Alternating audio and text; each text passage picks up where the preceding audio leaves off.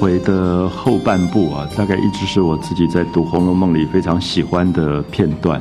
啊，我想这个喜欢包括在长篇小说里，我们看到当一个作者使大家一直陷入在一种谜语的呃迷惑当中的时候，他忽然回到了一个非常落在生活的现实。那我想这种写法本身非常有趣，就是我们常常讲说，我们在读一个书，这个书可能是一个推理小说。那我们一直希望知道，赶快知道那个结局，所以在破解那个密码的过程里，我们会有一种快乐。可是同时，我们又会发现，这个作者可能会希望我们多一点时间停留在密码本身，因为那个密码可能就是生生命的一个现象。那意思是说，也许我们的生命最后都有一个结局，可是我不太知道那个结局在那个时刻出现到底是什么。可是我所有这一生里面的每一分每一秒加起来，其实叫做我的生命。可是我们常常会觉得，我要知道我生命的结局是什么。可是我们一直在看那个生命结局的时候，也许我们每一分每一秒都在虚过，我们反而没有真正去度过这个生命的本质。所以作者在谜语的茫然跟迷惑里，忽然就跳到非常现实，就大家在吃饭，然后忽然花袭人宝玉的丫头的哥哥花自芳来了。然后就说妈妈病重，所以要请袭人回去，那问问可不可以？因为过去这种丫头都是卖身卖到贾家来做丫头的。那王夫人说，人家母女一场，我怎么可以不让人家回去？所以就答应说，就让袭人回去探病送终。好，就引发这样一个事件。可这个事件其实。我们可以说作者是偶发的，我们也可以作者把它有意的安排在巨大的长篇小说中的一个片段。就在这个长篇小说里，我们总在那边猜所有人的宿命结局，可是我们忘掉所有的宿命结局都不如回来看生命本身的片刻。而这么真实的事件要发生，就是母亲重病，而这个花袭人，我有时候在想。《红楼梦》是可以研发出很多新小说出来的，像这一段如果拉出来，大概就是一个非常精彩的小说。这个女孩子因为家里很穷，穷到活不下去了，没有任何可以养活家庭的能力，最后想只有这个女孩子卖去做丫头，可以拿到一笔钱，所以这个女孩就被卖掉了。卖掉以后，这个家里稍微就喘了一口气，也有一点钱可以过日子。那我们前面也看到袭人后来回到家里去，那家里也说现在日子还好，那要不要把你赎身回来再嫁人？那袭人就不肯，因为袭人觉得你们当年穷了就把我卖掉，那好不容易卖的还不错，那他跟宝玉在一起，那他也爱上了宝玉，他也觉得他一生一世就是要照顾这个男孩子的，那将来也许就做他的妾。他说你们现在让我回来，回来的命运是什么？也就是再找一个人嫁。那嫁了以后，说不定又是一个很糟糕的，每天又打又骂的，那有什么意义？所以前面我们读过这一段，袭人曾经回家这一段，所以这个时候母亲临终了，他对这个母亲大概又爱又恨，因为很复杂。刚才提到说，人生本来就是一个错综复杂，因为这个母亲也没有能力在他们家里最穷困的时候要卖这个女儿的时候去阻挡这件事情。那可是母亲毕竟就是母亲。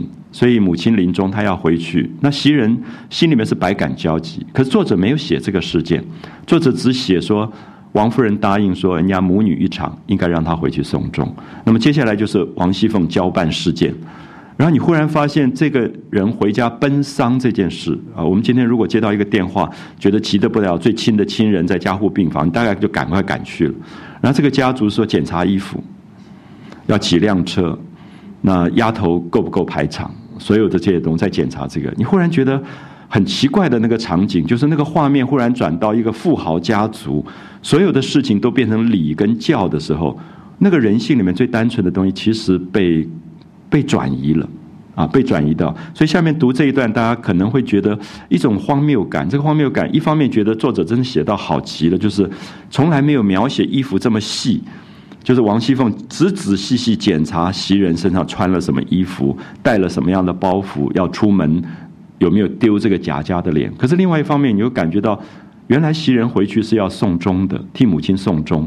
那么而且急迫的不得了，因为能不能赶上见最后一面，就在这个时刻。所以他把两个荒谬忽然写在一起啊！所以我想大家读一下，这大概是文学里面最好的这种。啊，写实的手法，我特别希望大家回到文本上来来看啊。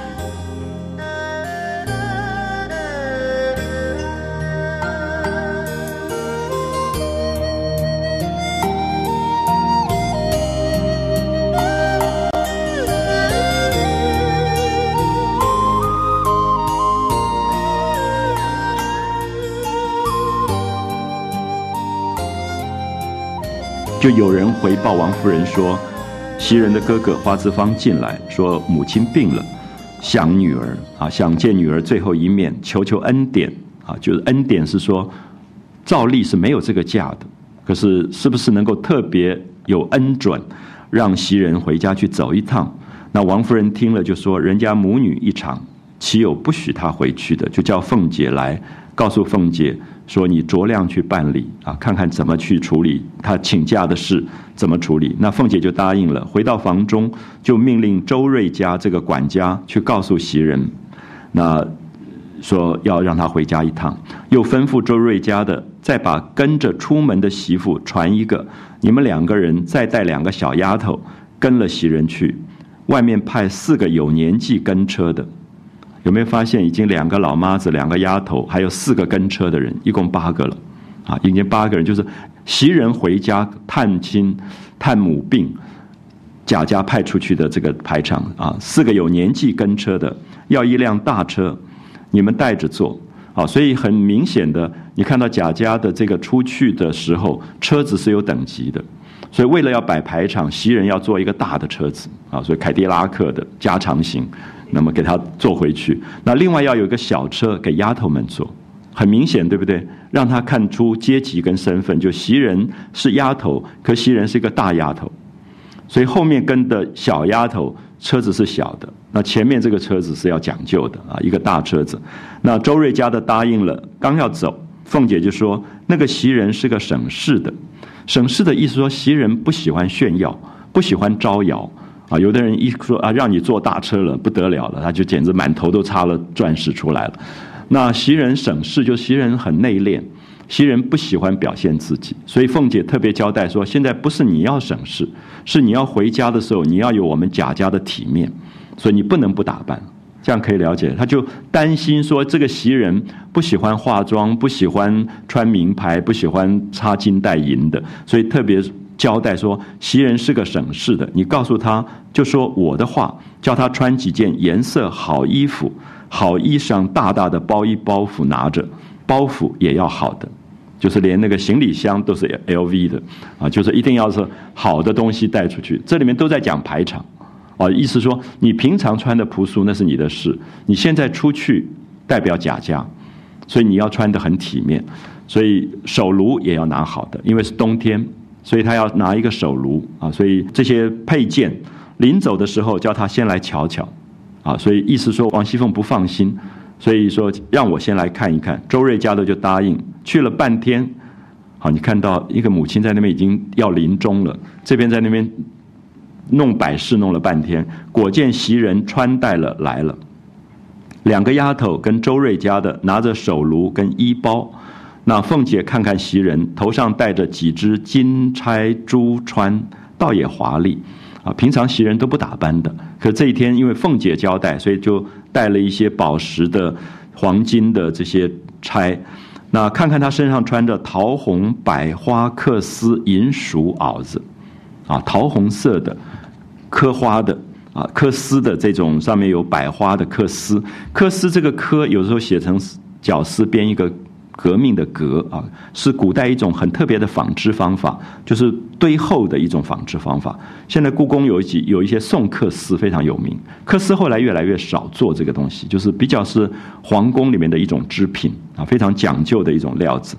他说：“呃，桃红百花缂丝的银鼠袄子，葱绿的盘金彩绣的锦裙啊，上面是桃红，下面是葱绿，注意那个配色法。”啊，桃红葱绿，葱绿上面有金彩绣锦的这个裙子啊，盘金彩绣的锦裙，外面穿着青缎灰鼠的皮褂。那凤姐有点满意，说这三件衣裳都是太太赏的，就是王夫人送的，都是好的衣服，只是这个褂子太素了啊，就是有一个长的褂子太朴素了些，如今穿着也冷啊，天气已经变寒了，现在穿着不够厚，你该穿一件大毛的。啊，就大毛的衣服。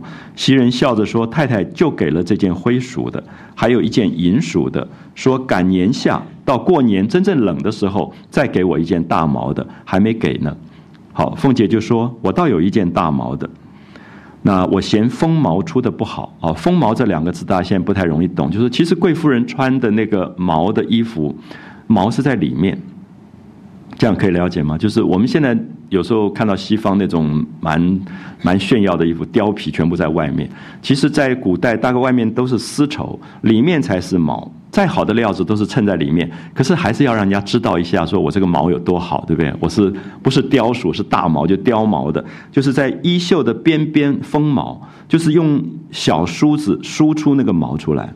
那王熙凤觉得那个封毛封的不好，就是说那个毛出的不够漂亮，所以这件衣服她不要了，就是那个边出的不好。那你看到这，你就很想说，哎，给我吧，这样。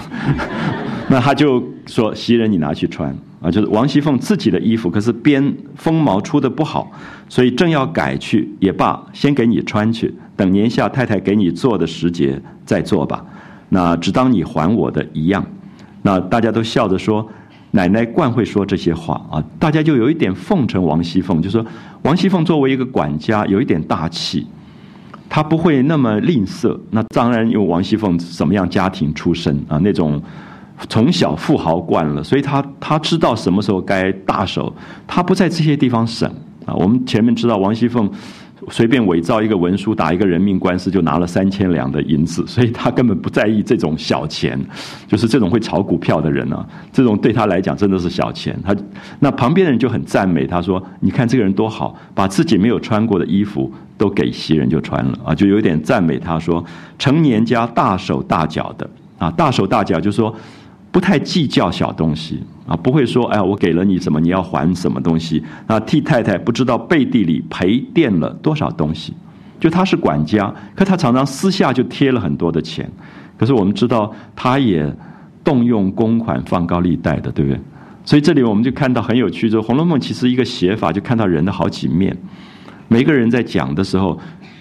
都看到他不同的面，有人看到王熙凤发大方的一面一面，有人就像是袭人就去找平儿说，怎么薪水到这个时候还没发，都已经快十号了，那他就说啊，因为放高利贷，等那个利钱下来就给你们，我们才知道王熙凤在放高利贷，所以他也挪用公款的，所以其实每一个角色在《红楼梦》里都是复杂的，就是他是一个非常多面的一个一个状态，所以旁边的人当然就当着王熙凤的面说，你看你。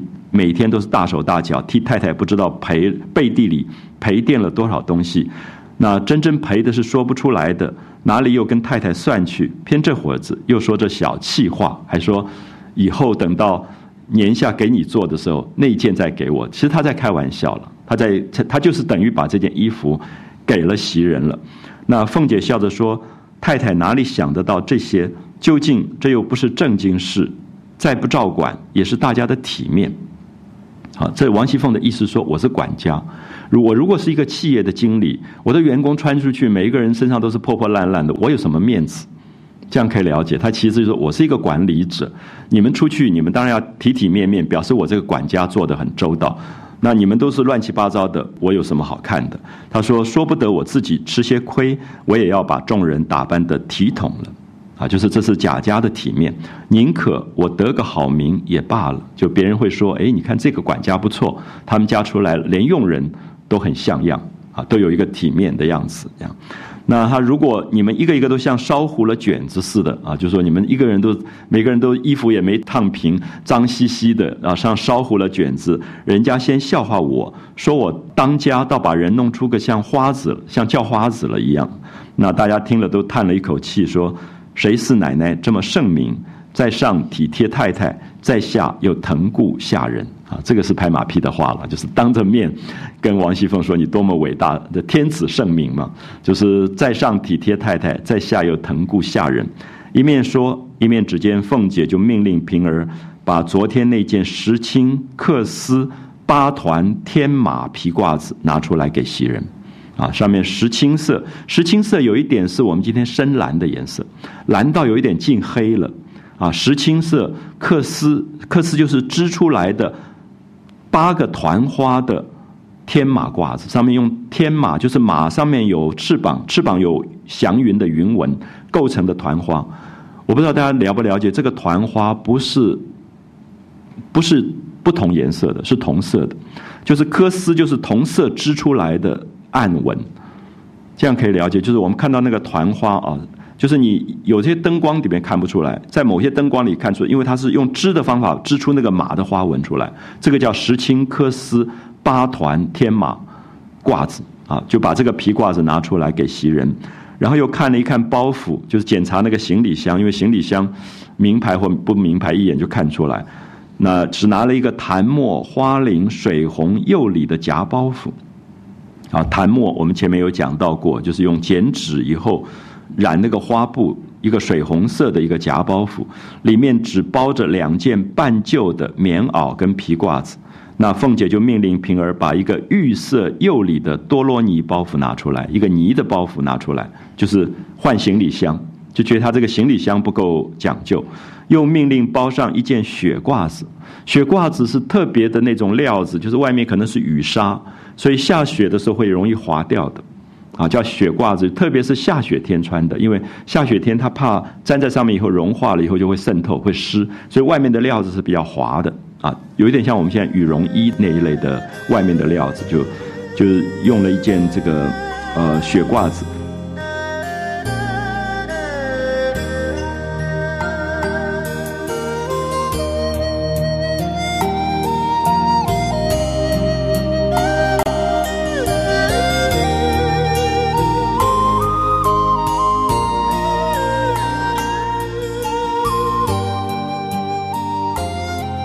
平儿走去拿了出来，平儿笑着说：“你拿这个星星毡的，把这件顺手带出来，叫人给邢大姑娘送去。昨天那么大的雪，每个人都穿的不是星星毡，就是雨缎、雨纱的十来件大红衣裳，映着大雪，好不整齐。就指她穿着那件旧毡斗篷，越发显得拱肩缩背，好不可怜见的。那如今，把这件给她吧。”好，我们看到这一段非常重要，就是王熙凤的私人秘书平儿做主拿一件衣服给邢岫烟，因为邢岫烟家里很穷，那邢夫人又不太会照顾人，所以她来的时候，记不记得前面一段在讲大雪，在雪地里面，每一个人都穿大红羽纱的这种衣服，这种雪装，邢岫烟没有衣服穿，穿了一个旧的褂子，所以平儿就觉得不忍。平儿今天就做主，一方面拿衣服给袭人，一方面就说把这件就带给邢岫烟。好，黄王熙凤很有趣，王熙凤就说：“你看他倒大方，拿我的东西就乱送人。可他其实在赞美，就是经理会赞美他的特别助理说：‘哎，你没有私下把东西给人家的意思，表示说你在替我做体面，你在帮我想的周到体面。’所以这里面有一种非常复杂的人际关系。我相信我们今天不是特别能干跟。得到信任的特别助理，恐怕都不敢做这件事情。就是你在一个经理底下，哪里敢说？哎，我拨这个钱给他，那那个经理马上就把你 fire 掉了啊！可是你看到平儿在做这件事之后，这个凤姐就笑着说：“你看我的东西，他私自就要给人，我一个花还不够，在天上你提着更好了。”那大家就笑了，说：“这都是奶奶素日孝敬太太，疼爱下人。如果奶奶素日是小气的。”只以东西为事，不顾下人。姑娘就是平姑娘、平儿姑娘，哪里敢这样子？好，所以一下赞美了两个人，就说，因为你做经理很大方，那你这个特别助理知道你的个性是不要舍不得东西的，只要让底下的人能够都过得很好，所以他才敢做这件事情。所以注意，特别注意这一段，就虽然是袭人回家，其实写出整个贾家这种管理上某些人际关系。那凤姐说：“所以知道我的心，也就是他还知道三分吧。”那当然很感叹啊，就说我想一个做管理人、做经理的人，大概底下的员工总是在那边指指点点，说小气啊、吝啬啊。那大概很少有员工对那个年终奖金是满意的这样。那可是这里你就可以看到，就说王熙凤也有点感叹说：“其实知道我心的，也就只有平儿，他还知道个三分吧。”那其他意思就是说，你们其实根本就不知道，所以大部分管理者在员工下属的口中，当然多半是被批判的，就说他又小气又吝啬又如何？那王熙凤也不会不知道，啊，所以他在这里就讲了一句话，说知道我的心的，也就是他平儿还知道三分罢了。说着就嘱咐袭人说：“你妈妈如果好了就罢，啊，就说你现在去探病，因为人家人还没死啊，你不能说死了如何，就说如果好了。”就算了，如果不重用了，不重用就说不行了，最后往生了，那只管住下，你就住下。好，注意这个是一个交代，就说你不要急，不要急着回来，因为我这个假我要怎么批我不知道，可能两天，可能三天，可是人什么时候断气你根本没有准，所以他就说你就住下啊，如果他真的不重用了，你就住下，只管住下，打发人来回报一下就好。那我知道就好，因为袭人是宝玉的丫头，宝玉房里需要人照顾，所以他如果不在的话，王熙凤必须要安排其他的人去调动。所以这个时候就说你尽管请假，继续请假，那我来处理这个事。可是要回报一声啊，要让我知道。所以我们在这里其实看到贾家其实完全像一个企业在管理一样啊。所以这个丫头回家这件事情也不是随便这样讲一讲的啊。说你如果过世了应该怎么办啊？住下来那回报，我再打发人给你送铺盖去。因为意思说你今天回去探病，你并不住，对不对？你到台大医院看完以后就来回来了。可是如果不重用了，就是临终了，那你要住下来，我立刻派人送铺盖，因为不要用家里的铺盖。你看他下面特别交代，不可以用家里的铺盖，因为不干净。就枕头啊、盖啊、就卧铺啊，不要用家里的，我会找人帮你送去。你看这么惊人啊！我们今天大概。有个费用要到医院去看看他的母亲病，大概我们不会送铺盖卷去。可是贾家是送铺盖卷去的。如果要住下来的话，特别送送铺盖去，还有梳头的家伙，所有的化妆箱都送去。啊，你这梳头的你都不要用家里的，都从家里面送去。又吩咐周瑞家的说：“你们自然是知道这里的规矩的，也不用嘱咐了。”啊，这句话是最厉害的话。如果他一一交代，就不算厉害。就说你们是老家人，你们都知道规矩的，你们出去应该知道怎么做。我今天就不交代了，好，所以意思说平常都有训练，那每一次出去要见客的时候都应该如何？那周瑞的家的就答应说知道了，我们这去到那里总叫他们的人回避，袭人是不能够让人家随便看到的，啊，虽然只是贾家的丫头，回到她自己的娘家，所有的男人都要回避的。啊，他要见母亲，旁边的客人都要回避啊。他说，如果住下，必是另要一两间房子，就是另外要有房间的，他不能够跟其他的人住在一起。说着，就跟袭人出去了，然后吩咐小厮预备灯笼，就坐车往花字方家来。其实没有多远了啊，根本没有多远，那么就不提了。好，袭人走了以后怎么办？我们刚刚提到说，袭人是宝玉房里的大丫头，而且宝玉大大小小的事，全部是袭人在安排，所以我们就会发现，一下子宝玉的房里就有就有一点乱掉。那剩下的得力的丫头是麝月，还有晴雯，下面的戏就到了麝月跟晴雯的身上，然后宝玉就很想念袭人，晚上做梦的时候就叫袭人袭人，因为他习惯，他从小长大。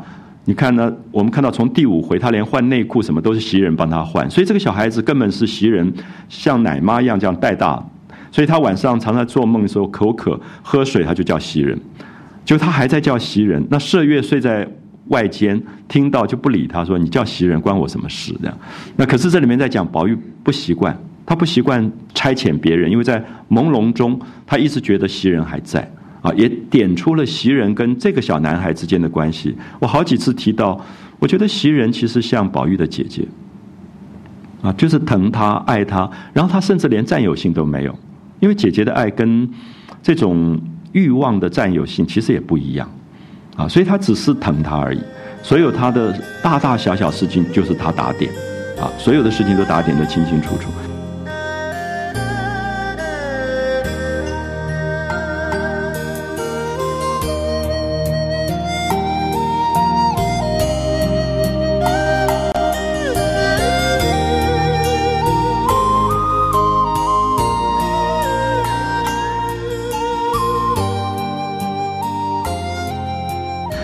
看到下面这一段啊很有趣，就是看到麝月跟晴雯两个，因为袭人不在，所以也有一点在那边玩闹。那么下雪天，啊下雪天，然后麝月就披了宝玉的那个貂皮衣服，就出去看月色。那大概都有一点像我们中学那种晚上不想睡觉溜出去玩的那种感觉。然后下面有一段，等一下大家特别注意。其实我觉得下面一段写的极好极好，是一般人常常忽略的，就是麝月跑出去了看月色，然后晴雯也从棉被里跑出来了。那晴雯只穿了一个裹肚，就以前女孩子睡觉的时候的睡衣，就是把胸腹这一段包住的，后面都是光的。然后就捏手捏脚要跑出去吓这个麝月，因为小孩子根本不知道厉害。宝玉就说小心冷，说外面下雪，那个。皮都要冻破，那个北方的下雪可不是玩的，就跟他讲说小心。那晴雯就不理他，就走着走出去要去下麝月。那宝玉是怕晴雯冻了以后生病，所以宝玉就大声叫说：“麝月，晴雯要来吓你了。”这样，那就下不成了，因为麝月就已经知道，晴雯就很生气，说：“你婆婆妈妈的。”这样，然后晴雯就进来了。晴雯进来以后，宝玉说：“你来帮我捂一下被子。”就捂被子的时候，宝玉就握他的手说：“天哪，怎么冻成这个样子了？”就是因为晴雯自己从热的被窝里出来，立刻到了一个冷的地方，她自己没有感觉。可是宝玉立刻觉得说不对了，说赶快进被子捂一下，就叫他进被子，他就钻进宝玉的被窝里去了。那么你注意一下，你读的时候你完全不觉得，你就看过去，然后麝月就回来了。麝月回来说：“哎，晴雯不是要来吓我，怎么不见了？”宝玉说：“在我被子里。”我们注意一下。我们看到这一段的时候，你可以感觉到宝玉根本就是一个小孩子。如果是一个男主人叫女佣人说：“哎，你钻进被窝来捂一下。”你大概觉得你完全觉得是一个奇怪的现象。可是宝玉因为是孩子，他完全是天真，他就觉得这个人冻住了，受冻了，他立刻说：“你你赶快到被子里捂一下，因为他被窝很暖啊，就是一个暖炕，所以他就叫他窝进来。而且麝月进来看不到晴雯，晴雯就整个是钻在被窝里的。”那么这里面我们就可以注意到，《红楼梦》我觉得被大家最不容易理解的就是这里，因为大家都把他们当成大人在看待，觉得这样子，如果是二十几岁，大概一个女的忽然钻到一个男主人的被窝里，大概都不疑。可是因为十四五岁，真的他们有点半大不小，他没有那个性别感。所以等一下读到这一段，大家特别注意一下，就晴雯果然就被动了。那后面就是晴雯看病的一段，所以里面很多很多生活的细节啊，不要忘记，这是在一大串的猜谜语之后，就忽然进入到袭人母亲是重病要死亡，袭人回家，然后晴雯去下麝月，然后冻病了，然后医生来看病。全部是回到生活的细节啊，几个丫头的小故事，可是写的活泼的不得了啊！所以我们回到文本来看啊这一段，那这个凤姐就特别交代啊，说袭人大概不能回家了，你们素日知道那些大丫头们哪两个知好歹啊？就说哪些人比较懂事，派出来在宝玉屋里上夜，上夜就是轮班啊，就有一点晚上可以照顾宝玉的。意思啊，就可以来在宝玉屋里上夜。你们也好生照管着，别由着宝玉胡闹啊！因为还是觉得宝玉十几岁是一个小孩子啊，就说袭人不在了，没有人管他了，大概就有一点会胡闹。两个妈妈就答应着就走了。那一时来回说派了晴雯、麝月在屋里啊，所以袭人走了，所以接替的就是晴雯跟麝月。我们四个人原是轮流代管上夜的。那凤姐听了就点头，又说晚上催她早睡，早上催她早起啊，这个都是射箭的话了，就是小小孩子早点睡，第二天早点起来去上课。那老妈妈就答应了，就回到园里去。那一时果有周瑞家的就带了信回凤姐，说袭人的母亲病了，已经挺床啊，挺床就是说僵硬在床上，所以这个床要搬到客厅去了，就是其实等临终了。啊，已经挺床了，不能回来了。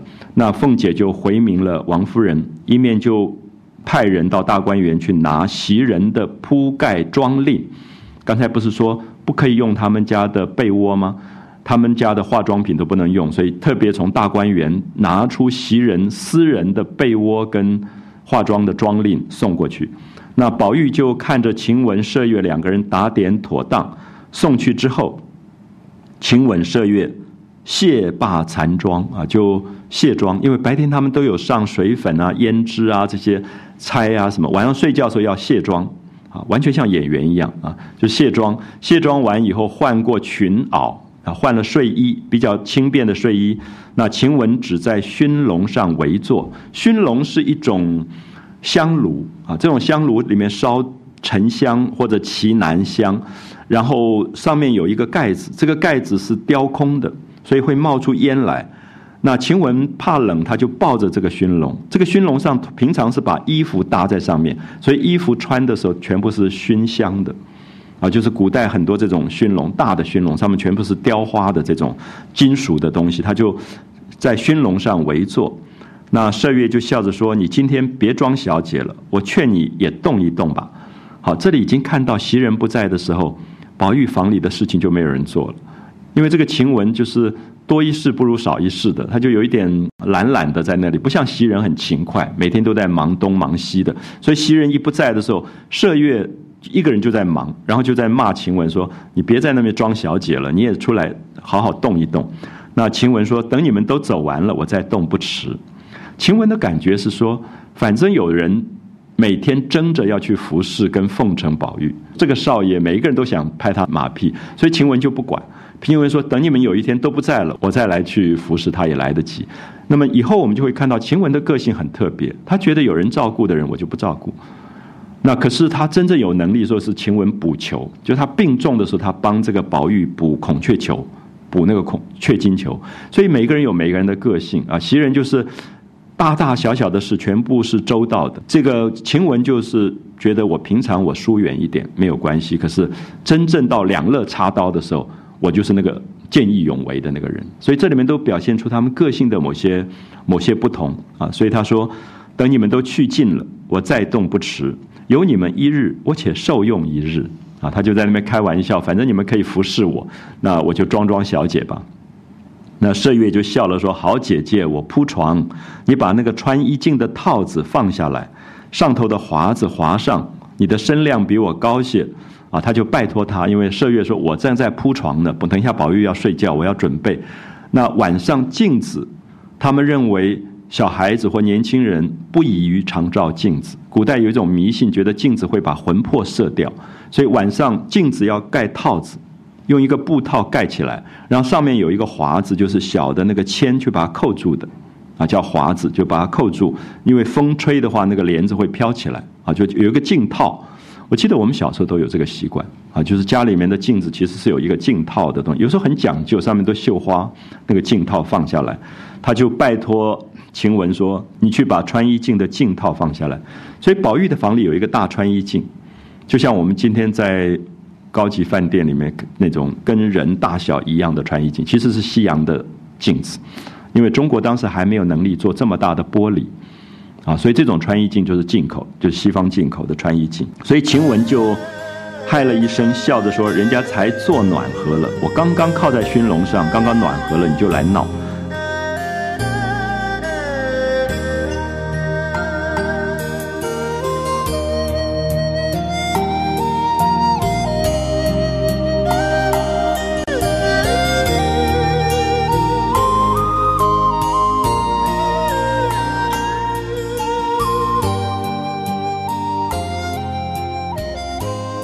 这个时候，宝玉坐着纳纳闷，想袭人之母不知是死是活，好，宝玉就牵挂袭人，就觉得这个平常他牵挂袭人，不是袭人照顾他现在不在了，而是说袭人的母亲是死是活，那袭人心情会不会很不好？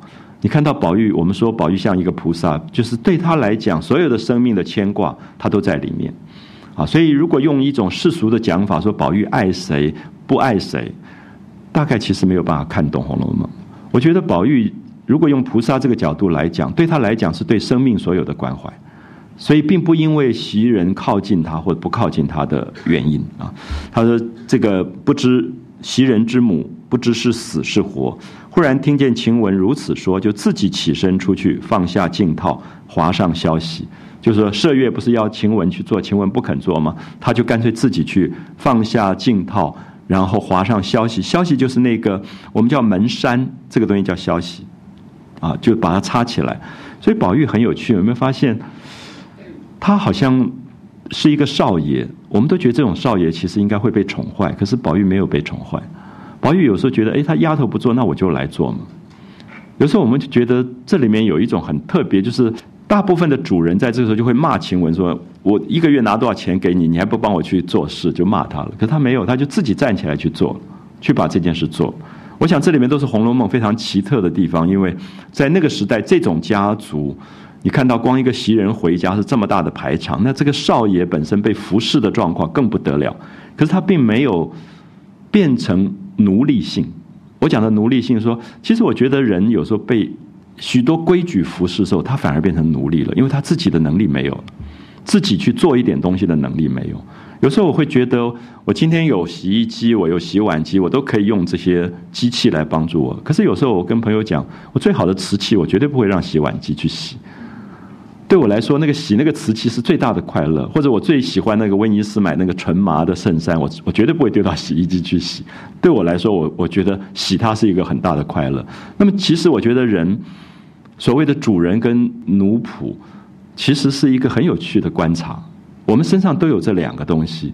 那做自己的主人是非常快乐的一件事，就是你自己愿意做的那件那件事。所以宝玉这个时候就上去把镜套盖起来，划上消息，然后进来笑着说：“你们暖和吧，我都做完了。”那晴雯笑着就说：“终究暖和不成的。我想起来了，汤婆子还没拿来呢。”啊，晴雯大概有一点不好意思了，就觉得怎么这个主人自己去去做事了。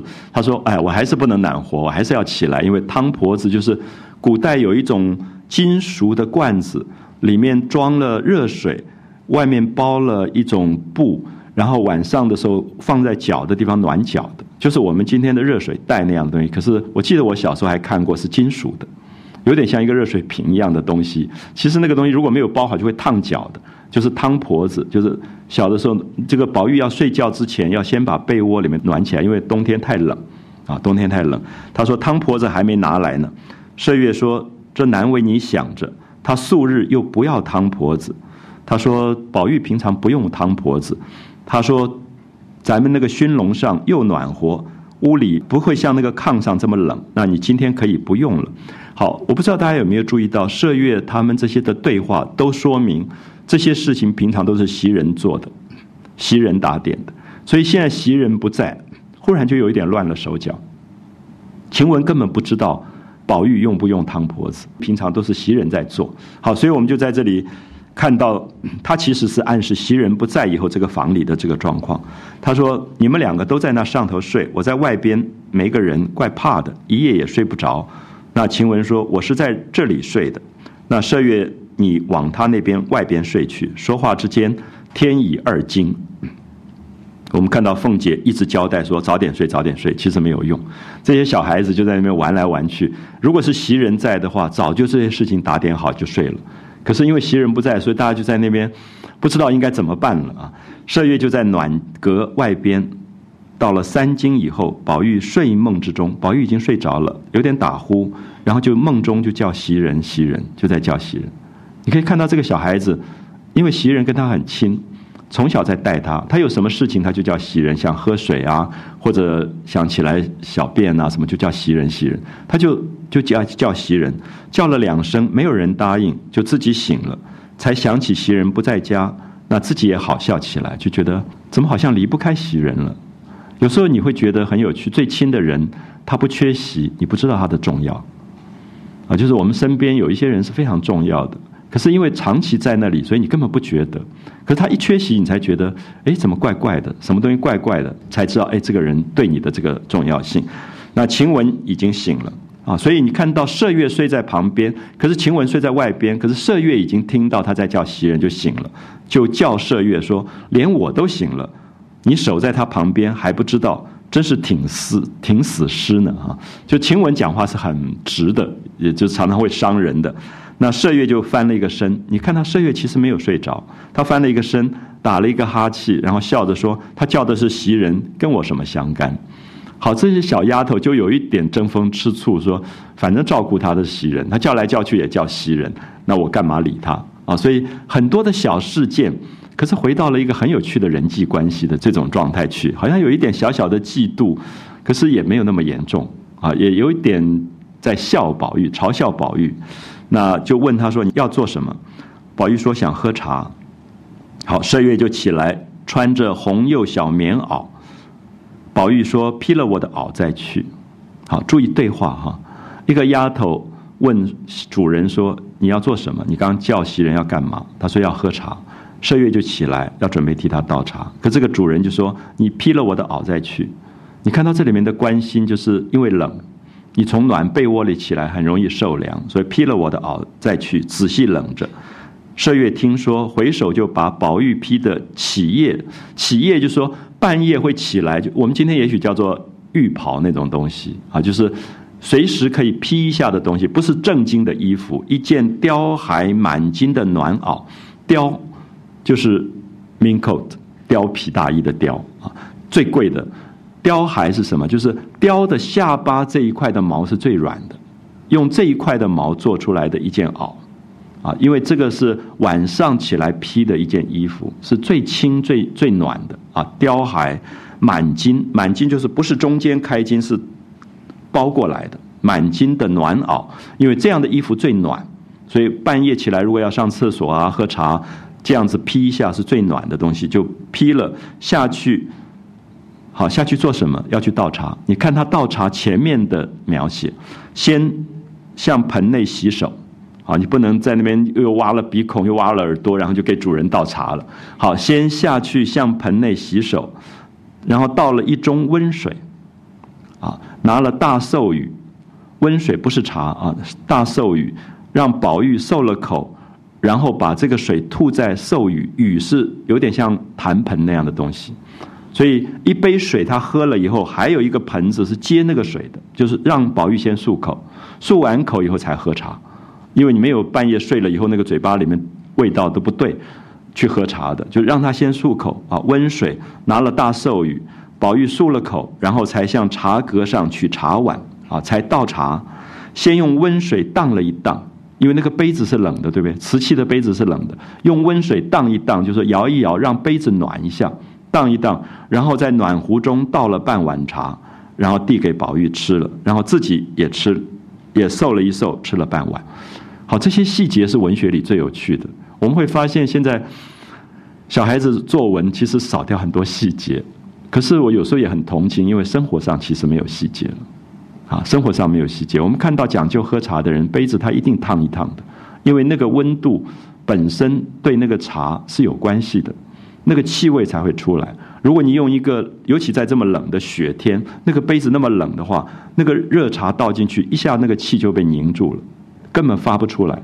所以他要先把那个杯子荡一荡。所有这些小细节是作者平常就在观察，可生活里也真的有，最后才能够描写出这样的场景出来。那晴雯，她不是躺在床上吗？她就说：“麝月好妹妹，也赏我一口，也给我喝一口。”好，麝月就骂她了：“好，你越发上脸了。”意思说我们都是丫头，我是倒茶给宝玉喝，你也要喝，你越发上脸了。你是小姐吗？晴雯说：“好妹妹，明天晚上你别动，我服侍你一夜如何？”啊，所以这里面有一种很有趣的东西，就我们平常觉得这里有主人跟丫头的阶级，可是晴雯的意思说。你现在服侍我，我需要你服侍我，你就服侍我。那明天晚上我服侍你一个晚上，所以主人丫头也轮流做。我我想这里面其实《红楼梦》就是十几岁的孩子，其实没有那种阶级的观念，就会觉得谁需要我就服侍谁。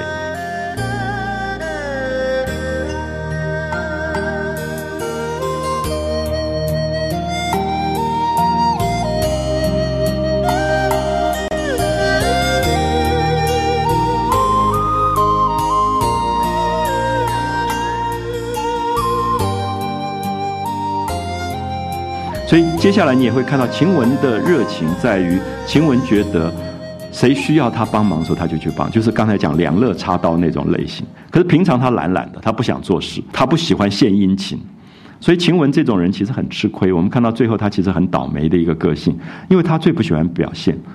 那大家也觉得他最懒、最偷懒，什么事都不做。可是没有人看到他补球的时候，他是补到自己整个人昏倒的。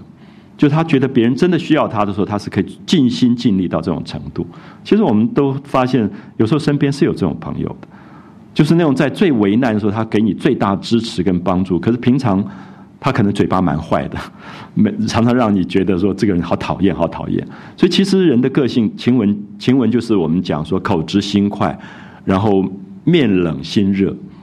啊，脸上看起来酷酷的，可是其实很热情的一个人啊。他就跟麝月说：“明天我来服侍你一晚上。”那麝月听说，就只好服侍他漱了口，也倒了半碗茶给他吃。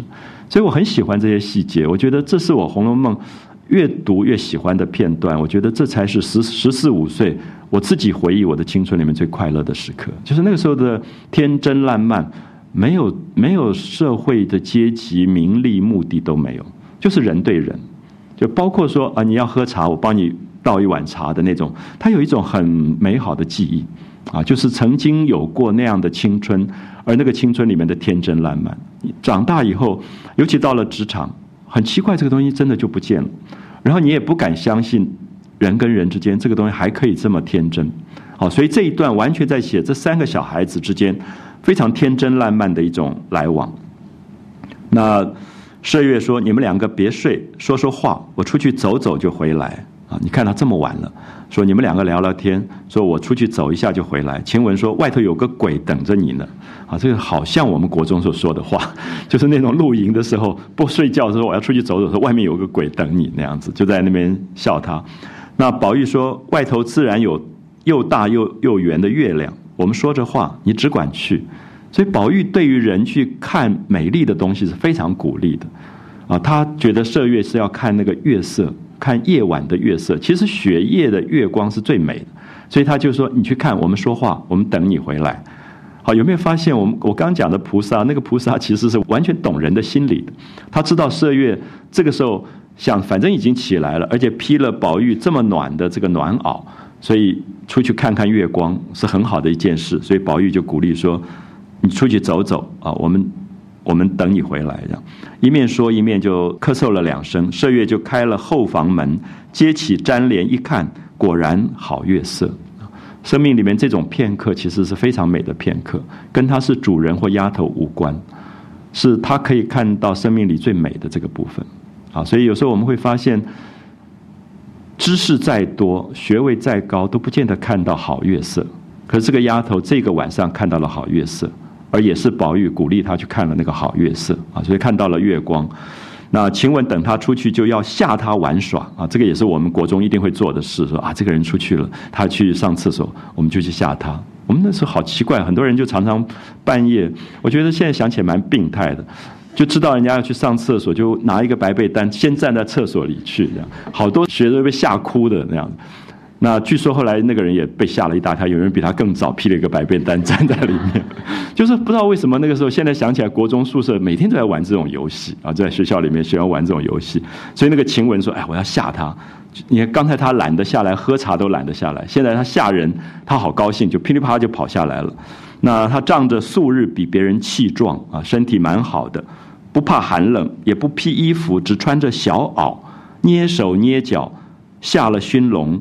随后就出来，好，宝玉就赶快劝他说：“爸呀，冻着不是玩的。”因为宝玉知道外面多冷，所以一个女孩子穿着那样的小袄、睡衣的小袄，这样出去真的会会冻病的。那晴雯就摇手叫他不要讲话啊，因为麝月会听到，对不对？所以他就摆手，注意那都是动作啊，就是捏手捏脚，他就用摆手，随后就走了。刚刚要出房门，忽然一阵微风，只觉进肌透骨。啊，就是忽然一下穿过所有的肌肉跟骨骼，那个冷。其实我们在南方很少感觉到这种冷啊。你说真的，在北方的纬度高的这种地方，你从被窝里面起来，其实刚到欧洲去的时候都不觉得，因为在台湾没有这种这么巨大的落差。所以有时候半夜上厕所什么，从被窝蹦一下起来，就是这种感觉。忽然一下觉得那个寒凉这么重，那不禁毛骨森然，然后心下自私，就忽然想到。难怪人家说热身子不可被风吹啊，热热的身子不可以被风吹。这一冷果然厉害。一面正要下麝月，只听宝玉在里面高声说：“晴雯出去了。”好，注意一下，宝玉警告麝月说：“晴雯出来了。”其实不是担心麝月被吓到，是因为害怕晴雯被冻到，因为他想说破掉他这个要吓人的动作以后，他就会回来。啊，所以他关心的是说怕晴雯生病，那晴雯出去了，晴雯就赶快回身进来，笑着说：“哪里就吓死他了？偏你就接接遮遮，老婆汉相的，就是婆婆妈妈的意思啊，就是觉得这个宝玉不够不够那个呃男子气的感觉。那宝玉就笑着说：“倒不是为吓坏了他，头一件你冻着也不好。”啊，你等下冻到了不好。二则他不防，不免一一唬，倘或惊醒了别人，不说咱们是玩意儿，反倒说袭人才走了一夜，你们就见神见鬼的。啊，这里面意思是说，你看袭人第一天不在家，就这样闹的这个样子，都三更半夜了都不睡觉啊，怕人家讲话。所以宝玉有很多的体贴跟担待啊，在这里。那你来把我这边的背掖一掖。好，这个时候注意这句话。可能宝玉觉得冷，有时候我们觉得冷，你就说最冷的地方是脖子这里，所以被子窝进去一点，热气不会往外跑。他说：“你来帮我把被子掖一掖。”可是大家注意一下，你再看下去，你发现宝玉不是因为他自己冷，他是想知道晴雯是不是被冻到了，因为他想握一下他的手。那这里面我们看到，我常常提到说，人真正的关心其实是体贴。是身体的贴近，是肉体的贴近，可是这个肉体的贴近常常被误解成一种猥亵，所以反而少掉了真正的体贴。我们讲到体贴跟关心是同一个东西，甚至体贴应该是关心的基础。可是当它变成一个口头上的关心的时候，那个具体的身体的体贴反而没有了。可是《红楼梦》里面写到宝玉对人的体贴是真正身体的。所以他说：“你过来帮我把被掖一掖。”晴雯听说就上来掖了一掖，伸手进去，捂一捂。宝玉笑道：“好冷的手。”好，你注意，宝玉已经握到晴雯的手，对不对？他说：“好冷的手，快进被来捂一捂吧。”这个捂一捂就是说，你赶快让热气让自己暖一下。所以其实就是宝玉立刻把被子拉开，说：“你赶快钻进被子来。”可这个其实是一个非常被忽略的一个片段。就是这个男主人怎么会叫一个女佣人说：“你赶快进我的杯子来捂一捂。”那我想今天简直是不得了了，这新闻会报道出来。可是在这里很奇怪，这作者的写法非常奇特，就是宝玉完全没有男女之防，他就觉得人在这个时候冷了，那他的被子是暖的，他就叫晴雯赶快捂一下。他有一种我刚刚提到那个体贴，可是这是我们读《红楼梦》我觉得最不容易理解的。我也相信。恐怕在人世间，就是有两种人：一种人是看得懂这一段的，跟看不懂这一段的；一种人是看到这一段以后，觉得里面有非常高贵的情操的；一种人是看到这一段，觉得是非常猥亵的。刚好是两种。你看到蔡明亮的《天边一朵云》也是两种人：一种是觉得这个电影里面有非常高贵的情操的；一种人可能觉得是猥亵的。刚好是两种。可是很有趣，这个东西的领悟恐怕也不是一时可以改正过来。啊，可能有个人的缘分要去懂或者不懂，所以我特别讲到这一段。我觉得这一段是这几年我读的时候我最感动的一段，就是早年都看不出来，就是宝玉为什么这一段会有这样的动作，说：“晴雯，你赶快进被子来捂一下。”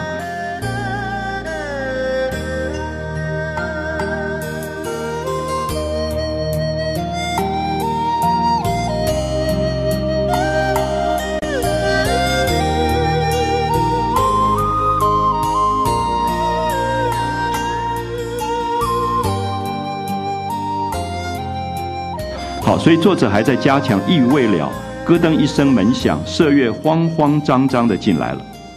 好，麝月进来了，说吓了我一跳，好大的那个黑影子，说山石后面有一个人蹲在那里，我正要叫，原来是一个大锦鸡，见人一飞，飞到亮处，我才看真了。好，如果冒冒失失一叫，到闹起来，人来了。所以这里面讲到说，人在晚上的时候，自己疑神疑鬼。看到那个石头那边，越看越像一个人，越像也就觉得有小偷要大叫，就发现是一个鸡，一个大锦鸡飞起来啊！就讲到那个麝月在月夜里面的那个暗夜当中看到的一个一个感觉，然后他一面又在洗手，然后又笑着说：“晴雯不是出去了吗？我怎么没看见？”因为他刚才听到宝玉说晴雯出去，他想怎么没看见？一定是要吓我去了。宝玉笑着说：“这不是他在这里捂着呢。”好，有没有发现晴雯钻在被子里？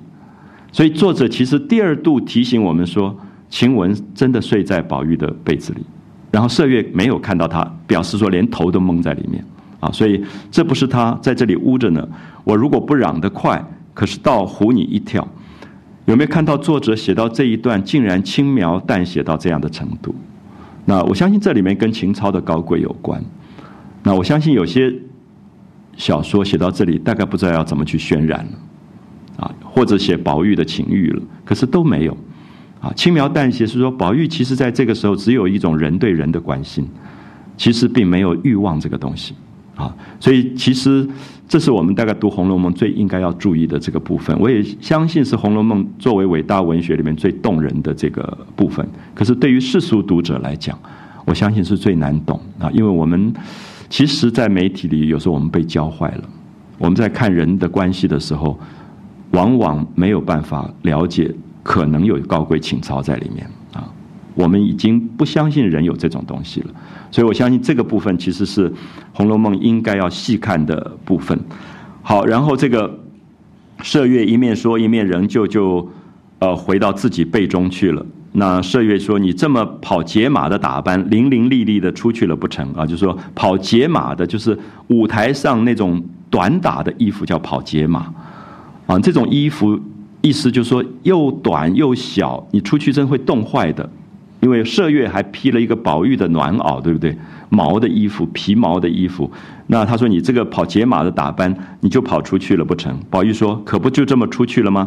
麝月说：你要死不捡好日子。”啊，说你出去站站看，不把皮给你冻破，那么表示说，他因为麝月出去过，他说外面有多冷，你竟然这样子赶出去，所以这个就引导到下面，等一下大家看到晴雯生病，啊，晴雯整个得了重病的一块，所以呃，这个麝月就在火盆上把铜罩子拿开，啊，用灰铲把熟炭埋了一埋，拈了两块素香放在火盆里，仍旧照上。然后他们替亮了灯，才睡下。那晴雯方才一冷，如今一暖，不觉打了两个喷嚏。宝玉就叹一口气说：“如何？你看到底伤了风了。”啊，所以就开始不舒服了。下面一段就讲到晴雯看病，我觉得也是《红楼梦》里面的绝笔啊。晴雯看病，一个丫头看病，我们想要就是去门诊啊，把健保卡刷一刷就好了。这晴雯看病的时候来了一个医生。然后，因为请他们家里面有固定的太医王太医来看病，是一个年老的医生，很稳重。可是这天王太医不知道为什么有事请假不在，就来了个年轻的医生。年轻的医生来了以后，看不到晴雯，然后帘子是放下来的，就从帘子里面伸出一只手，然后那个太医就看到那个手以后，就在心跳就发抖，因为那个手留了两个三寸长的指甲。上面用凤仙花染红，这样放在那个地方。你看到这个年轻的医生刚刚从高雄医学院毕业的，全身就在冒汗，因为他不晓得这是谁，是因为他他知道到宝玉房里看病，他不知道是宝玉的丫头，他想这到底是个男孩还是一个女孩？然后那个手这样漂亮，然后两个那么长的指甲，我们才知道晴雯留了两个这么长的指甲。你两指两留了这么两个长的指甲，你是不可能做家事的。所以你大概也知道，晴雯大概每天就像小姐靠在那个地方，虽然是叫做叫做丫头，然后每天就用凤仙花染她这两个长长的丫头指甲。这两个指甲，我们看到小说里的描写好像有一点颓废，怎么会写到丫头的指甲？可是我们知道后面写的非常精彩的部分，晴雯最后被冤枉。王夫人，宝玉的妈妈认为她跟宝玉怎么样勾引宝玉，其实她根本什么事也没做啊，就说这种人就是倒霉个性的，然后就被赶出去，在家里要病死前，宝玉赶去看她，她就咬断这两个指甲放在宝玉的手里啊，死掉的，就是这是她交给宝玉的东西，就是我身体上的东西，我身体上我养的两只长的指甲，那么最后我跟你无缘，可是你就留着这个指甲做纪念。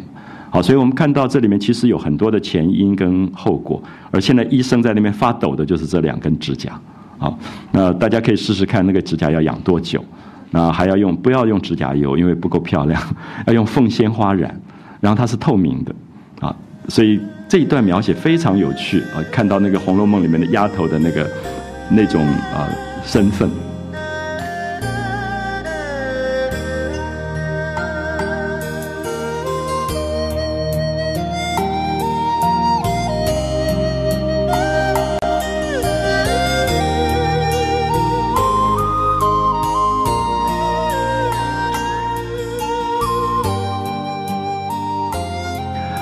二天，晴雯果然就觉得鼻塞声重，懒于转动啊，感冒了。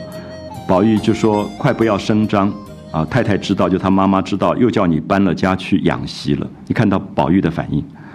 我们家里如果有一个菲佣感冒了，你就生怕她传染给你，传传染给丈夫、孩子。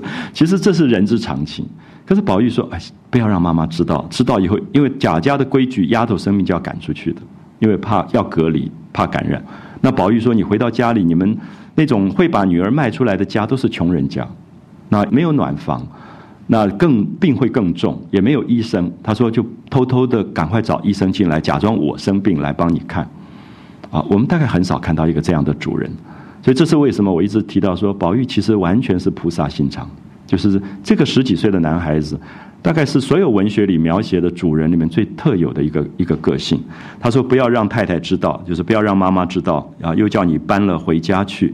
家里虽然好，好，你看到宝玉害怕说，哎，侮辱了人家，说你回到家里会冷，说你家里也不错啦，可是还是这边暖一点，这种讲话的分寸。啊，就是家里虽然好，到底冷些，不如在这里。你就在这个里间躺着，我叫人去请大夫来，悄悄从后门进来，瞧一瞧就是了。那晴雯就有一点不放心，她说：“虽然如此说，你还是告诉大奶奶一声。大奶奶就是李纨，啊，管家的。那这样比较好，不然大夫来了，人家问起来怎么说呢？因为贾家门禁森严，外面的男人是不可以随便进去的。”所以晴雯就有一点害怕，说到时候声张起来不好。那宝玉听了有理，就换了一个老妈妈来说：“你回大奶说，就说晴雯受了一点寒，没有什么大病。那袭人不在家，她如果回去养病，这里更没有人了。不如传一个大夫，悄悄的从后门进来瞧一瞧，别回太太，就是不要告诉她妈妈。所以老妈妈去了半天，说大奶奶知道了，说如果吃两剂药。”好了就罢，如果不好，还是出去为是。好，这是管理人的交代，也合理，对不对？就是说不要感染给别人。那现在时气不好，沾染了别人事小，二爷身子要紧，就是怕过给了宝玉，怕感染给宝玉。那晴雯睡在暖阁啊，我想生病的人其实心事很多。就是你稍微生病一点，你到人家家吃饭，你自己都觉得人家会讨厌你的，所以这个晴雯就难过，就只管咳嗽。听了这个话，气的就叫说：“我哪里就害了温病了？生怕过了人啊，生怕传染给别人。我离开这里，看你们一辈子都别头疼脑热的。”好，这就是晴雯的个性，就他他是一个热心肠的人。他为别人会两肋插刀，可他觉得我一点点小病，你们就觉得好像我得了瘟疫一样，要把我丢开的，就真的要起来要回家，就说我不要在这里了。这样，那宝玉就赶快按着他说：“你别生气，这是李纨大奶奶的责任。她生怕太太知道了，说她不过白说了一句。你素习爱生气，如今肝火自然又盛了啊，就说生病的期间肝火太盛。那正说着，人回大夫来了。”好看下面这一段啊，我是觉得《红楼梦》最精彩的探病，那觉得医学院学生都应该读这一段，就是年轻医生怎么去看病啊？那带来一个太医，这里的丫头都回避了，因为有男人来了，所以女客全部回避。三四个老妈妈放下暖阁上的大红绣帘，晴雯从幔帐中单单的伸出手去，然后那个太医看这个手上有两只两根指甲。足足有二三寸长，还有金凤花染的通红的痕迹，很吓人的描写啊，就是一个手看不到人，光看到手，其实比什么都勾引。我常常会觉得很有趣，大家都觉得裸体很容易勾引人，我觉得最容易勾引人其实就是一个手，什么都看不见，其实看见了也就那个样子啊。其实诱惑本身是隐藏啊，诱惑本身是掩盖。那真正你说晴雯真的站在那个地方，大概也没那么大诱惑，就是一个手，然后指甲金凤花染的通红的痕迹，就忙回过头来。注意，忙回过头来，就这个医生不敢看了，因为再看下去他不会诊脉了，因为他自己已经脸红心跳。这个医生回过头来，有一个老妈妈就了解了，就赶快拿了一个手帕，就把手盖住。啊，手盖住，你看看病要这样看啊，把手帕把手盖住，那个太医才诊了脉，就是按住脉搏。我想大家知道，过去中医的诊脉有比这个更严格，就手都不伸出来，是拉一根红线。那个医生在好几公尺外拿着线去诊脉的啊，我就觉得很荒谬，就是一个民族的道德最后要变成这个样子，简直不可思议。所以其实有时候觉得那个礼教到底是怎么回事？可是那个线里面其实诱惑又更大了，因为我们知道礼教一层一层的设防，最后人心就变成更大的偷窥，而这个偷窥性到今天都还没有截止，就是大家还想偷窥。那事实上是因为没有一个社会没有真正面对事物的真相的这个状态啊，所以我们看到这个部分可能很少，我们今天会看到了。所以这个诊了脉以后，就到外间跟妈妈说：“小姐的病症是外感内治，是近日食气不好，竟算是个小伤寒。幸亏是小姐素日饮食有限，风寒也不大，不过是气血元弱，偶然沾染了些，吃两剂药疏散疏散就好了。”说着就随婆子们出去了。那这个时候，李纨以遣人知会过后门上的人，各处的丫鬟回避。那太医只见了园中景致，并不曾见一个女孩子。一时出了园门，就在守园门的小厮门班房内坐了，开了药方。老妈妈说：“老爷且别去，我们小爷啰嗦，恐怕还有话问。”那个太爷就说：“刚才不是小姐吗？是我爷不成？”好，你看他连性别都搞不清楚，因为他判断是小姐，因为他个男孩子不会养一个两个指甲那么长还染红的。可是现在他们说你等一等，因为我们的小爷很啰嗦，可能要问话，讲的是宝玉。他就想，那我刚刚看病的不是小姐，难道是一个一位少爷吗？那个屋子竟是绣房，啊，又是放下幔子来瞧的，如何是位爷呢？老妈妈就笑着说：“我的老爷，怪到小子刚才说今天请了一位新的太医来，不知道我们家的事。那屋子是我们小哥的，那个病人他屋里的丫头。”倒是个大姐，哪里的小姐？如果是小姐的绣房，小姐病了，你哪里那么容易就进去了？好，意思说这是丫头。如果是林黛玉生了病，你想进得去吗？大概就是拉一个红线而已。啊，所以丫头还可以诊脉，如果是小姐，你根本别想见她。啊，所以这里面就在讲所有的礼教，啊，礼教的这种规矩。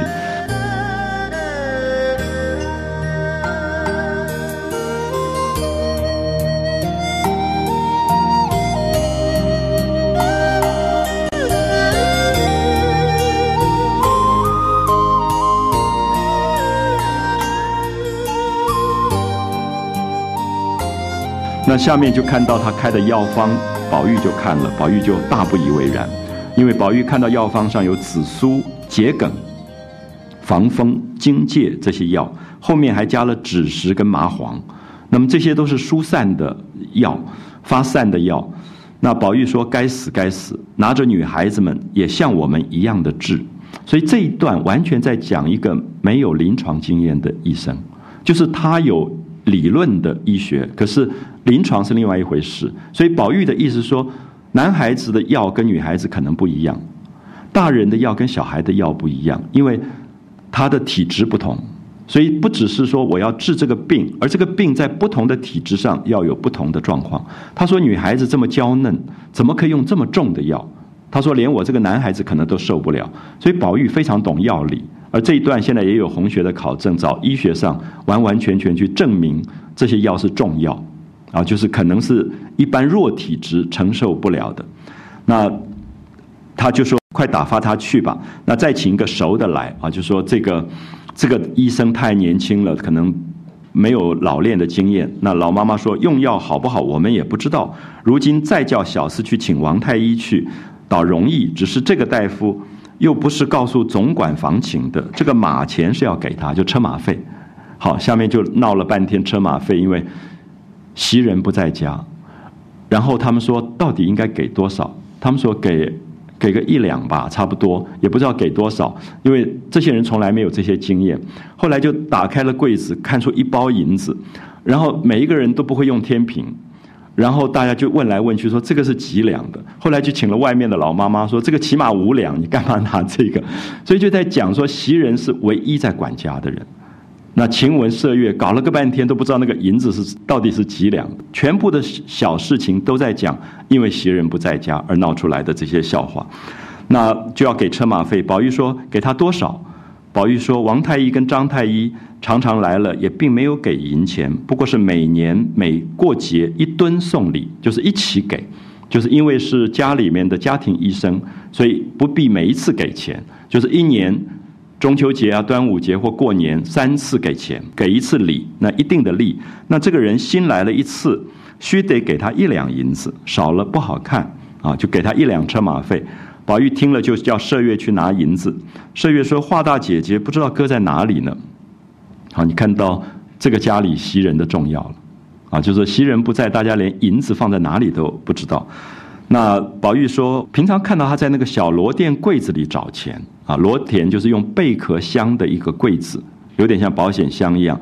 那你去找，我跟你去找找。所以两个人来到袭人堆东西的房间，打开柜子，上一格。”都是笔墨扇子香饼各色荷包汗巾等类的东西。下一格有几串钱，就开了抽屉，才看见一小菠萝内放着几块银子，倒也有一把星子，星子就是天平，就是称银子的这个小秤。那麝月就拿了一块银子，提起心来问宝玉说：“哪个是一两的星啊？就是因为你要称一两的银子，你要有一个一两的那个砝码，星子就是砝码。”宝玉就笑了，说：“你倒问我了。”好，你看到两个人都不知道。其实我们就看到，这就是大户人家的少爷跟丫头，就是因为他们从来没有。其实有时候我们今天说你，你叫我开个支票，我真的不会开，因为从来没有这个经验。就是他没有经验这些事情，因为都是袭人在管，所以宝玉就笑说：“你问我倒有趣了，你倒成了是才来的。”那麝月也笑了，又去问别人。那宝玉说。捡那个大的给他就是了，又不做买卖，干嘛管这么多啊？你看，这是完全少爷的话，拿一个最大的给他就好了啊！不要让他笑我们说少了，宁可多给一点这样子。那麝月听了就放下心思，就捡了一块，掂了一掂，说这一块只怕是一两了啊，多给一些，别叫那个穷小子笑话。不说咱们不认识星子，倒说咱们小气似的啊，就少给了，宁可多给一点。那那个婆子站在门口就笑着说：“那是五两的锭子。”啊，就是一两跟五两都分不出来。他说夹了一半还超过呢，那就说有没有剪刀把它剪开来给他一小部分就好了。麝月就早关了柜子出来说，谁这个时候又去找了？多些你拿了去吧。那宝玉说你只快请了王大夫来就是了。所以婆子就接了银子自去料理。那这个时候明言请了王太医来诊了脉，说病症跟前面的病症一样。好，注意。病症跟上一个医生说的完全一样，可是方子上没有枳实麻黄，反而加了当归陈皮白芍。那么意思是说，病虽然一样，可是病在不同的人身上的体质是不一样的。所以宝玉看到这个方子，才说这才是女孩子们的药，虽然疏散，也不可太过。他说旧年啊，上一年我病了，伤寒，内里饮食停滞。那医生瞧了，还说我进不起麻黄、石膏、枳实等狼虎药。枳实、麻黄叫做狼虎药，就是重药的意思，啊，就是不到不得已不应该用的药。啊，我们现在的西药常常是狼虎药，就是后副作用大的不得了的那种，叫做狼虎药。其实抗生素这种东西大概都是最大的问题。所以你看到这里面在讲药理，东方的药理，就说其实因为体质的不同，不应该下这种重药。我跟你们一比，我就像野坟园子里几十年的大杨树，所以宝玉的比喻是说，我是那个坟地里野生野长的大杨树，你们就像秋天云儿给我的那个才开的白海棠花。所以宝玉的口中，女孩子是娇嫩的不得了的啊。他说这么娇嫩，怎么可以用这么重的药？那麝月就笑他说：“你干嘛把自己比成野坟地里的杨树？”他说：“你难道不能比松柏吗？”那古代的男人都要比自己是松柏，什么松柏后凋于岁寒。宝玉说：“我不敢比松柏，松柏让那些党政军要员去比吧。”他说：“所以这里面其实都是一种嘲讽，可是也是《红楼梦》的作者，他觉得他讨厌中国传统主流文化里人的自负，动不动就是自己又是松啊，又是柏啊，这样。他觉得我是野坟圈里的杨树已经不错了，然后他疼爱。”海棠，他觉得女孩子娇嫩，女孩子应该多给他们一点心疼。那所有的男子应该对女子多一点照关照跟疼爱的东西。所以这些部分，因为袭人不在而带出的所有的那个琐事，可是也点出非常有趣的他们这几个小孩子之间的某一种关联的东西。所以我自己非常喜欢五十一回啊，我觉得五十一回里面包括晴雯钻到宝玉被窝的一段啊，包括晴雯生病医生看病的一段，包括宝玉最后讲他自己不敢自比于松柏的一段，我觉得都有深意在里面啊。这些深意恐怕都跟主流文化有非常大的颠覆性。那主流文化是我们不自觉的，主流文化其实也常常在我们身上有根深蒂固的力量，甚至我们常常会为了主流文化去做维护的工作。可是，怎么样子让主流文化能够松动，在每一个时代里去松动主流文化的人，恐怕都受到攻击跟争议。那所以，《红楼梦》是如此，我想《天边一朵云》也是如此，他们在为他们的时代的主流文化做一点点的化解。那让人性有更多一点思考的空间跟可能，而不是道德的教条啊！因为道德一旦变成教条，晴雯钻到那个被窝里，绝对是要被鞭尸的事情啊！因为太不合理教了。可是回到人性上来讲，它其实非常动人，就是孩子的一种天真。所以我我相信这些部分其实都是社会里面引起争议的最大的一些重点。那我们在。呃，五十二回就会看到晴雯生病之后怎么去补那个孔雀球。那个时候你看到晴雯的动人啊，就是两肋插刀的个性，她可以把自己补到最后一根线补完以后，整个人昏倒过去。她可以把自己的生命给一个她自己所愿意去奉献的事情做到尽心尽力。可平常你看她懒懒的，讲话嘴巴也很坏，所以每个人有每个人存在的不同的价值跟意义啊，有时候很难理解。啊，有时候常常你觉得在你一生里面，老是在那边戳你，老是在那边讽刺你那个朋友，在你最为难的时候，竟然是最帮助你的那个人。有时候你完全不能够理解啊。好，我们休息一下，我们再讲五十二回，谢谢。